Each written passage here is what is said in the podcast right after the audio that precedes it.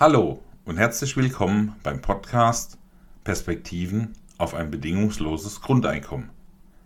In unserer AG Bedingungsloses Grundeinkommen treffen sich Menschen mit Vision. Wir alle haben uns irgendwann die eine Frage gestellt. Was wäre, wenn? Was wäre, wenn ich ein auskömmliches Grundeinkommen bedingungslos erhalten würde? Diese Frage und die Idee dahinter hat uns fasziniert. In diesem Podcast werden wir regelmäßig unterschiedliche Themen dazu darstellen. Du willst dich einmischen, mitreden, visionär wie auch realitätsnah? Dann bist du hier richtig. Es darf gerne auch kontrovers sein. Schön, dass du uns gefunden hast. Wir empfehlen, diesen Podcast zu abonnieren und so keine Folge zu verpassen. Es grüßt dich die AG Bedingungsloses Grundeinkommen Hanau.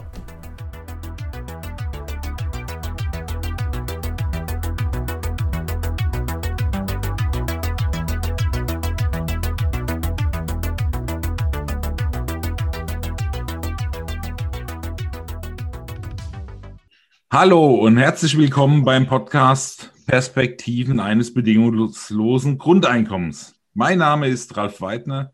Ich bin Referent für Arbeitsmarkt und Sozialpolitik im Referat WAS der Evangelischen Kirche Kursen-Waldeck. Und als meinen heutigen Gesprächspartner begrüße ich recht herzlich Robert Karls. Robert Karls ist Diplom-Volkswirt. Er beherrscht die Sache mit den Zahlen auf eine für mich faszinierende Weise. Wir beide haben uns kennengelernt bei einer Veranstaltung in Bessungen im Jahr 2016, bei der das Thema Finanzierung eines bedingungslosen Grundeinkommens im Mittelpunkt stand.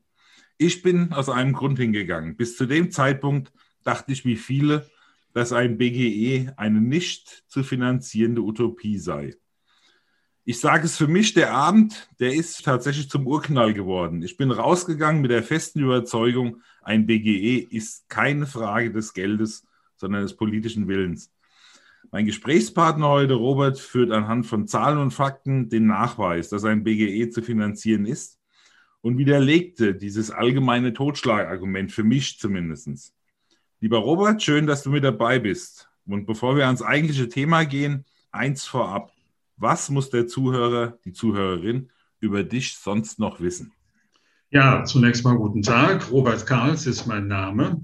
Ich bin 78 Jahre alt, äh, bin verheiratet. Wir haben zwei Söhne und äh, lebe, wohne in äh, Bad Homburg. Ähm, beruflich komme ich aus der Marktforschung, der Marketingberatung für die Konsumgüterindustrie und für die pharmazeutische Industrie. Das ist so mal kurz zusammengefasst, das, was man noch zusätzlich zu dem, was du gesagt hast, wissen sollte. Gut, vielen Dank. Ja, wir reden heute über Geld, über viel Geld. Wer Diskussionen zum bedingungslosen Grundeinkommen führt oder nur beobachtet, wird feststellen, dass die Frage nach der Finanzierbarkeit ein absoluter Gesprächskiller auch sein kann. Das ist ja nicht zu bezahlen. Und deswegen an dich gleich mal die erste Frage. Stell dir vor, jemand, der noch nie etwas von einem bedingungslosen Grundeinkommen gehört hat, kannst du so jemand mit wenigen Sätzen und ohne finanzwirtschaftliche Fachbegriffe erklären, warum ein BGE finanzierbar ist? Aus einem ganz einfachen Grund. Das BGE wird nicht ausgezahlt, denn dann hätten wir die Situation, die häufig in Diskussionen ja von Gegnern vorgetragen wird. Lieber Herr Karls, nehmen Sie 1000 Euro mal 83 Millionen, das Ganze mal 12, dann kommen Sie auf 1000 Milliarden Euro. Und Sie müssen selber sagen, lieber Herr Karls, das ist nicht zu finanzieren. Was ist mein Vorschlag? Mein Vorschlag ist schlicht und ergreifend, ich zahle das BGE nicht aus, sondern verrechne es mit der Einkommensteuer. Ein kurzes Wort zur Einkommensteuer. Das ist eine Flat Rate, wie man so schön sagt, also ein pauschaler Steuersatz von 50 Prozent. Den habe ich so definiert und äh, festgelegt. Wie sieht es jetzt im Detail aus, wenn jemand überhaupt kein Erwerbseinkommen bezieht, bekommt er den vollen Betrag des Grundeinkommens 1200 Euro. Also nochmal ganz kurz, Entschuldigung, dass ich ganz kurz mal dazwischen hake. Ja. Du hast eben gesagt, ich zahle es nicht aus, aber an nee. die, die weniger verdienen, die bekommen es ausgezahlt. Wenn jemand erstens überhaupt keine Erwerbseinkünfte hat, sodass ja. also auch keine Einkommensteuer greift, bekommt der 1200 Euro überwiesen. Ja. Zweitens, wenn das Grundeinkommen höher ist als die zu zahlende Steuer, mhm dann wird die Differenz selbstverständlich ausgezahlt. Mhm. Vielleicht sollte ich an dieser Stelle jetzt noch etwas sagen zu den von mir vorgegebenen Rahmenbedingungen. Ich sehe das Grundeinkommen als einen Baustein für ein Grundsicherungskonzept. Weitere Bausteine sind die steuerfinanzierte Kranken- und Pflegeversicherung und das ist mit Ausrufungszeichen zu versehen, mit äh, und die äh, Förderung des individuell, der individuellen Erwerbstätigkeit durch den Staat. Mit anderen Worten, die Arbeitsagentur bekommt ihre ureigenste Aufgabe zurück. Mhm. Keine Verwaltung von Kindergeld, denn das fällt ohnehin weg, weil Kinder auch dann ein Grundeinkommen bekommen. Richtig. Ja, okay. Ja, also, und ähm, damit vermische ich manchmal Grundsicherung mit Grundeinkommen, aber hier gehen wir jetzt mal ganz gezielt auf das Grundeinkommen ein. Mhm. Und im Übrigen ist es so, dass Sozialabgaben in meinem Vorschlag zukünftig wegfallen können weil das, was nicht über Einkommensteuer herausgeht, wird über oder hereinkommt, wird über die bestehenden sogenannten indirekten Steuern weiterfinanziert, beziehungsweise ich habe zwei zusätzliche ja, Steuerquellen. Das erste ist die äh, besondere Steuer für die Unternehmen, sprich für die Arbeitgeber. Denn die würden ja bei einem Wegfall der Sozialabgaben zu 100 Prozent entlastet. Mhm. Und das sind Beträge, die summieren sich auf über 200 Milliarden. Und ähm, diesen Betrag hole ich quasi wiederum über eine, man kann das nennen, Lohnsummensteuer oder wie auch immer zurück. Hm. Das heißt, die Arbeitgeber werden weiterhin hier zur Kasse gebeten. Das Zweite ist, ich schaffe ein, eine Steuer in Höhe von 0,9, wohlgemerkt Promille. 0, also äh, 1 Euro pro 1000. Und das konzentriere ich auf alle unbaren Zahlungen und die Derivate. Mhm. Jetzt wird es ja finanziell, äh, von, von, den Finanzbegriffen her, ähm, sehr speziell. Okay. Ähm, das ist aber auch alles im Vorschlag speziell dargestellt, mhm. auch mit Rechenbeispielen ausgeführt. Und von daher hast du recht. Äh, wir sollten auf das, uns zurückbesinnen auf das Grundeinkommen. Genau, in dem Zusammenhang für die äh, Zuhörerinnen und Zuhörer folgender Hinweis auf der Homepage der AG Bedingungsloses Grundeinkommen Hanau ist dein Finanzierungsvorschlag mit Tabellen etc. im Detail hinterlegt. Jemand, der Spaß an Zahlen hat, kann da reinschauen, kann sich ähm, reinarbeiten und kann dir auch Fragen stellen, wenn er welche hätte. Aber sicher. Super. Also ich, ich sage es mal jetzt mit meinen Worten. Wenn ich das, so wie ich das verstanden habe, ist ähm, Geld für alle zum Leben ist da. Es ist eine Frage der Verteilung, auch der Umverteilung. Das heißt, mit diesem Konzept, wie du es erarbeitet hast, kommt ein Stück weit auch mehr Gerechtigkeit in unsere Gesellschaft. Ähm, das ist so. Ich würde gerne jetzt noch mal ganz an den Anfang gehen. Ja. Auch du musst ja irgendwann mal das erste Mal von der Idee eines bedingungslosen Grundeinkommens gehört haben. Kannst du dich daran noch erinnern? Wann hast du das erste Mal gehört und was war der entscheidende Impuls, weshalb du gesagt hast, da muss ich ran. Ja, das, äh, das war 2005. Noch gar nicht so lange her. Noch gar nicht so lange her. Mhm. Und zwar war das ein Artikel, den ich gelesen habe von Götz Werner. Ja. Götz Werner ist der Gründer und Eigentümer des DM Drogeriemarktes. Mhm. Und der ist quasi als sein privates Hobby, setzt er sich für das Grundeinkommen ein. Er hat nur eine etwas seltsame Finanzierungsbasis, nämlich 100 Prozent Einkommensteuer, äh, Mehrwertsteuer, weil er sagt, alles soll über die Konsumsteuer fließen. Hm, hm. Wobei Götz Werner immer nachgesagt wird, dass er, dass er ein Konzept hat, was unseren Sozialstaat mehr beschneidet, als dass es ihm nützt. Äh, da ist was dran. Also, der Herr Werner ist jetzt nicht dabei, der kann sich jetzt hier ähm, äh. dazu nicht äußern, hat bestimmt auch Ideen, aber was garantiert sein Verdienst ist, nicht nur bei dir, ja. sondern bei vielen anderen Menschen, der hat dieses Thema wirklich einer breiten Öffentlichkeit zugänglich gemacht. Und Stimme ich 100 Prozent zu. Das, das war der Initiator, ganz genau. wesentlich. Ja, das finde ich auch ganz großartig. Trotzdem, wenn man in seinem Umfeld so unterwegs ist, die Akzeptanz bei denen, die nicht überzeugt sind oder die noch nie was von gehört haben, die ist schwer zu bekommen. Warum ist das so? Was ist deine Erfahrung? Warum ist diese Akzeptanz bei vielen so schwer zu schaffen? Ja, äh, was die Akzeptanz äh, anbelangt, ich glaube, ein ganz wesentlicher Punkt ist, wir sind so erzogen, äh, so ausgebildet worden, in der beruflichen Tätigkeit äh, verhaftet gewesen, bei der nur ein, ein Ziel zu erreichen war, Leistung zu bringen. Mhm. Und für diese Leistung hat man ein Entgelt bekommen. Und wir sind halt leistungsorientiert. Mhm. Sich die ganz aktuelle Diskussion äh, eintritt mit der Rente mit 68. Mhm. mhm. Also wir haben früher immer gelacht, wenn es hieß, wir gehen auf die 70 zu.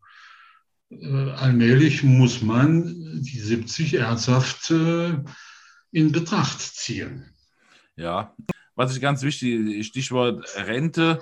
Ich habe gerade im Bündnis Soziale Gerechtigkeit in Hessen das Thema Altersarmut. Zwei Jahre haben wir verdichtet äh, behandelt und gerade jetzt mit der Babyboomer-Generation in den nächsten Jahren rollt eine Welle der Altersarmut auf uns mhm. zu bedeutet für mich natürlich mit einem bedingungslosen Grundeinkommen, mit dem man das zum Teil die Rente natürlich ersetzen würde, könnten wir das abfedern, so denke ich. Dem stimme ich 100 Prozent zu. Ich habe in meinem Vorschlag dazu bereits da, dazu auch eine eigene Tabelle und eigene Aussagen. Denn du hast recht, die Rente wird mit Einführung des Grundeinkommens abgeschafft. Hm. Wie ist Wenn das? jemand Rentenansprüche hat, ja. die haben Millionen von zukünftigen Rentnern, hm. die werden zu 100 Prozent ausbezahlt. Hm, hm. Das heißt, die, also, die höhere Ansprüche haben, als das Grundeinkommen wäre, die ja. bekommen das höhere rausbezahlt, sodass es, sagen wir mal, eine Generation bräuchte, bis man Richtig. komplett alle auf dem Level ist. Richtig. Es ist im Übrigen auch so, dass zukünftig Sozialabgaben eigentlich wegfallen können, insbesondere diese Vielzahl von Wohnungsgeld, äh, Ausbildungszulagen, was weiß ich noch, alle Studienbeihilfen äh, und, und so weiter. Mhm. Denn mit den 1200 Euro ist das abgedeckt. Mhm. Mhm. Wenn jemand jetzt mehr verdienen will, weil er höhere Ansprüche hat, bleibt ihm keine andere Möglichkeit, als über Erwerbstätigkeit diese Ansprüche zu befriedigen. Genau. Und wenn er als Rentner mehr als das Grundeinkommen bekommen möchte, müsste er auch was zusätzlich tun. Das ist ja im Grunde Natürlich. heute auch nichts anderes. Ne? Ja. Genau.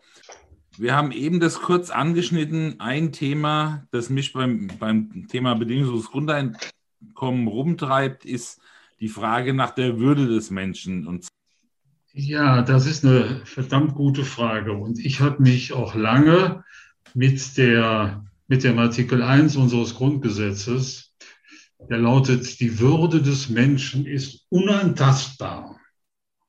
Mhm. Das kommt ja auch jetzt in der aktuellen Diskussion äh, und den Pandemie-Zusammenhängen mit Demos und so weiter allmählich wieder auf. Die Würde des Menschen ist unantastbar. Sie zu achten und zu schützen ist Aufgabe aller staatlichen Gewalt. Jetzt ist die Menschenwürde nicht definiert.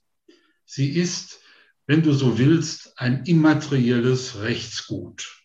Mhm. Und was, für, was mir anfangs, von Anfang an, dass ich, wo ich mich mit dem Grundeinkommen beschäftige, im Mittelpunkt stand, war, wie kann ich der Menschenwürde ein materielles Fundament geben? Und da fiel mir logischerweise das Grundeinkommen ein. Mhm. Und auch eine steuerfinanzierte Kranken- und Pflegeversicherung.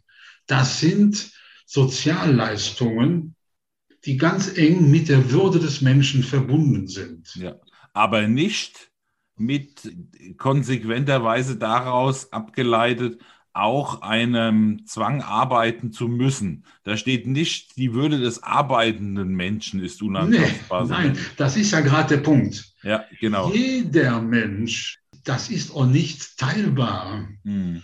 und noch ja. nicht an, einklagbar, die ist da ja. und ist unantastbar. Ich habe ein Thema noch und zwar der Haken an der ganzen Sache ist das Stichwort Vertrauen bei der Akzeptanz.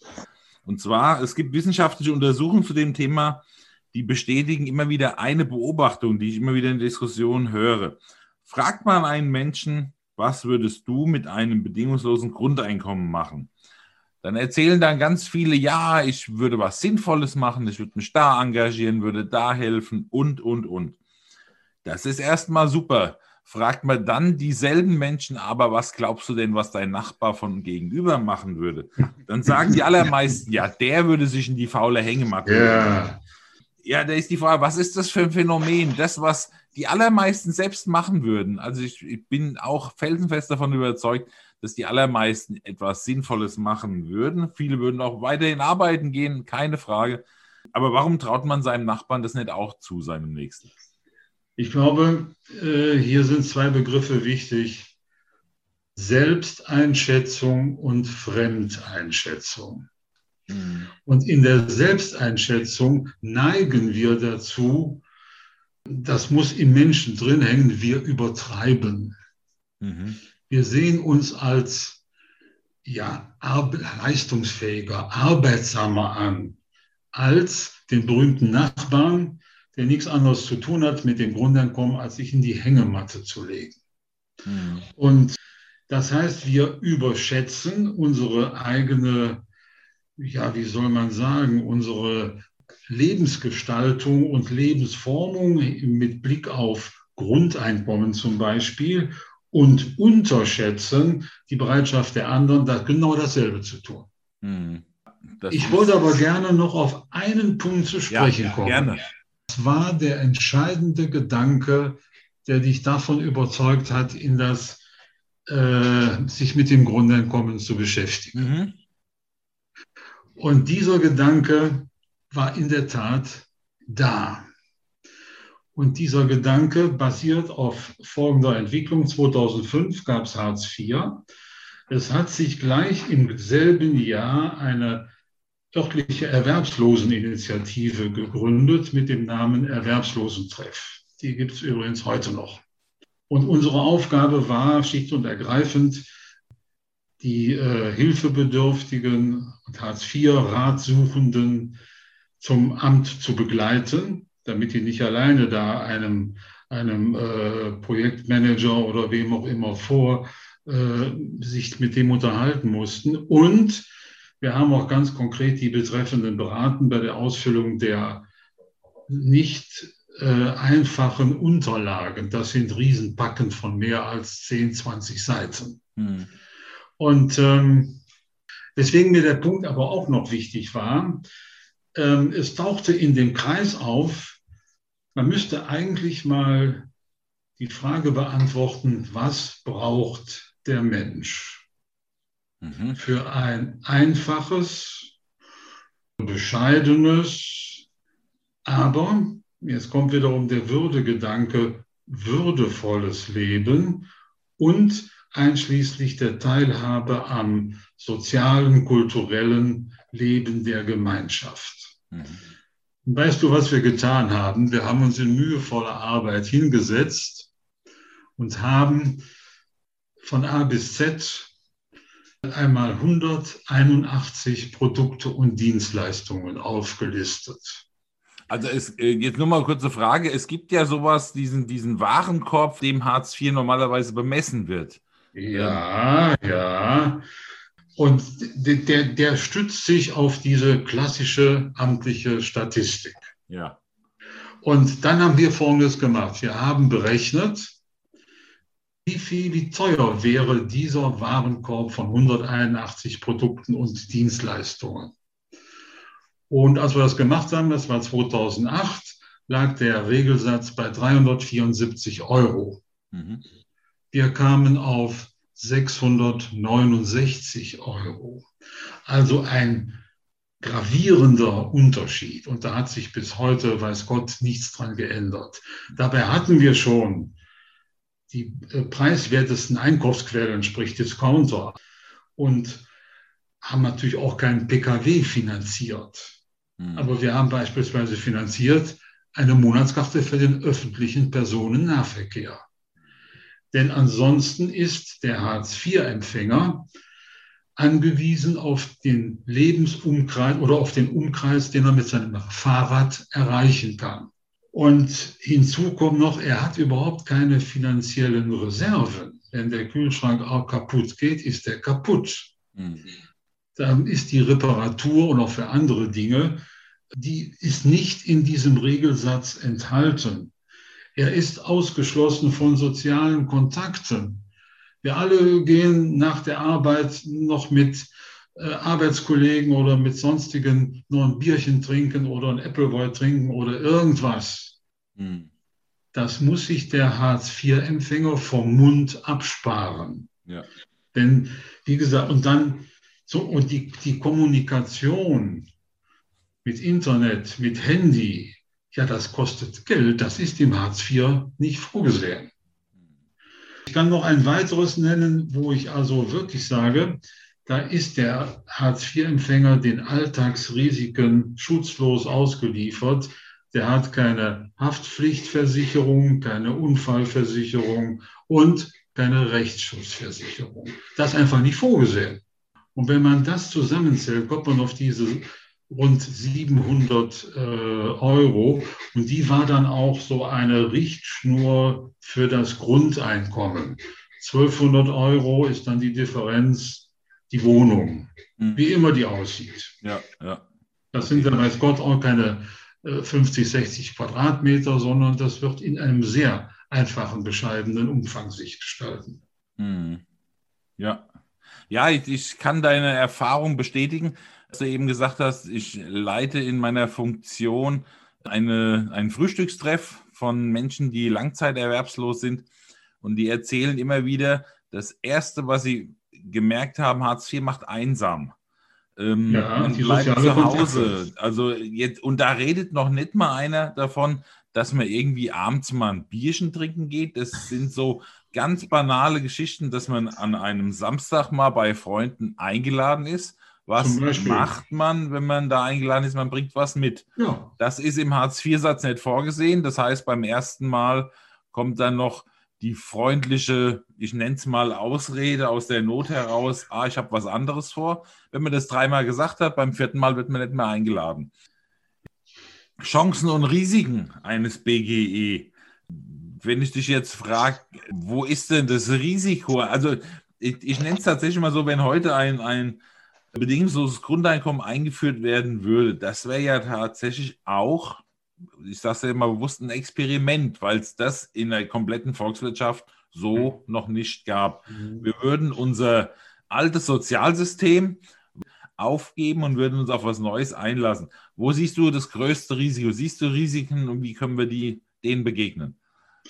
Ja, wo ich was darüber sagen kann, ist die Verteilung nach diesen zehn Einkommensklassen. Wo sitzen jetzt rein finanziell, das wäre die erste Frage, die Gewinner und die Verlierer? Ja. Und wir haben eine Tabelle äh, entworfen, da sind 20 Einkommen drin, von 500 Euro bis 20.000 pro Monat. Es ist klar, der mit seinen 500 Euro der bekommt nochmal 1000 Euro. Mhm. Wir reden von Monatsbeträgen. Ja. Und was glaubst du, wo das erstmals umkippt? Bei welchem Einkommensbetrag? Also ich würde mal sagen, dass es gleich ist wie heute. 10 Prozent. Ja, die obersten 10 Prozent, das ist schon mal richtig, ja. Okay. Wir haben es mal in Einkommensarten oder in, in äh, Bruttoeinkommen ausgerechnet mit 20.000 Euro pro Monat mhm. Verdienst würde man 12 Euro mit Grundeinkommen 12 Euro weniger haben als heute. Ah ja. Mit Steuern und Sozialabgaben. Aber wie gesagt, wir reden von 20.000. Okay. Das heißt, bis zu diesem Wert hätten die Leute alle mehr in der Tasche. Das heißt, es ist tatsächlich so, dass die, die, die, die unvorstellbar hohe Einkünfte haben, mhm. dass die sich ein Stückchen von ihrem Kuchen abschneiden lassen müssten. So ist es. 7000 Euro im Monat. Gehalt, Nettogehalt, äh, setzt die, der, nimmt der Grenznutzen ab. Was ist das ein heißt, Grenznutzen? Der Grenznutzen ist, wo eine zusätzliche Mark mehr verdient, wo, eine zusätzliche, wo ein zusätzlicher Euro noch einen Nutzen bringt. Ah ja, okay. Und das, es gibt diesen, äh, das Gesetz vom abnehmenden Ertragszuwachs. Banal gesagt, je mehr Bier du trinkst, irgendwann kommt ein Punkt, da fällst du eine Theke um. ja, das ist doch mal ein Beispiel, da kann man was mit anfangen. okay. Und ähm, so ist es auch mit dem Einkommen. Einkommen über 10.000, 20.000, die, die bringen nichts mehr. Hm, ja. Ich habe noch eine Frage jetzt, die mir noch wichtig wäre. Wir haben einen schönen Überblick jetzt gehabt schon mal. In der Diskussion wird immer wieder als Gegenargument gesagt, dass mit einem Grundeinkommen die Preise steigen, weil mhm. preisbildende Faktoren ja auch sind, dass, dass Leute, die was verkaufen wollen, sagen, na, die haben ja so viel, dann kann man ihnen auch ein bisschen mehr abnehmen das würde zu guter Letzt bedeuten, dass ähm, dieser Effekt, den man sich von dem BGE wünscht, verpuffen würde. Wie siehst du das? Ich stelle da oftmals äh, in Diskussionen die Frage an das Publikum und damit auch an die Referenten, die da irgendwie vorne an dann sitzen, Platz genommen haben auf dem Podium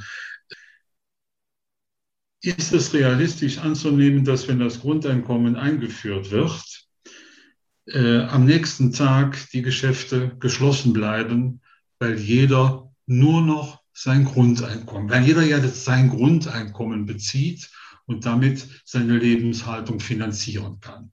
Der Rest wäre in der Tat Schweigen, weil die Geschäfte wären geschlossen. Wir haben das ja jetzt in der Pandemie erlebt.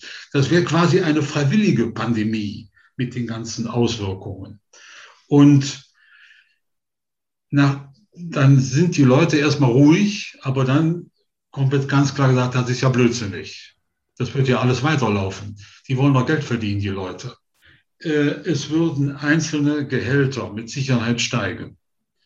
Das sind aber auch Trends, die derzeit ohnehin in der Diskussion drin sind. Mhm. Dass man hier ja. eine gerechtere Gehaltsverteilung äh, äh, anstrebt. Ansonsten eine grundsätzliche Preissteigerung, die sehe ich nicht. Da sind Faktoren wie Erdöl, Erdgas, die äh, Klimadiskussion, da wird mit Sicherheit äh, noch werden da inflationäre Tendenzen noch drinstecken. Hm.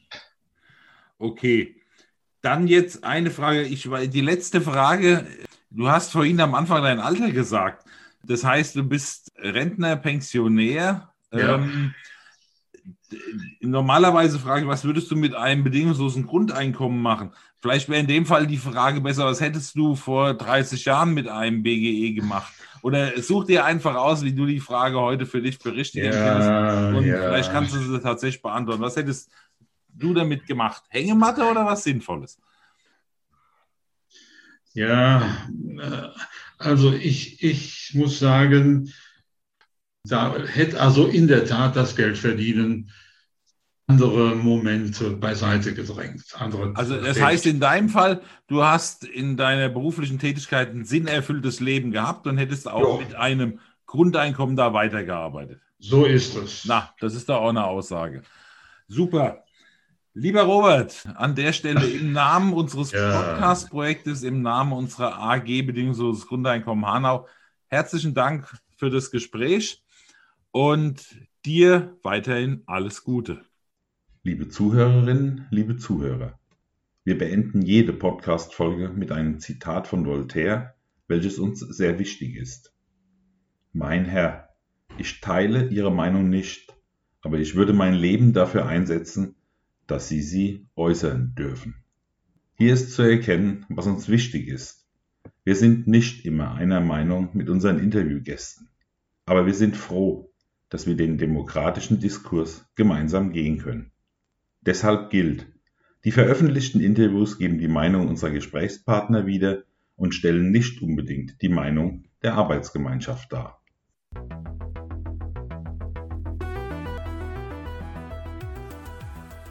Perspektiven eines bedingungslosen Grundeinkommens. Ein Podcast für Menschen mit Vision. Podcast BGE Hanau at ekkw.de.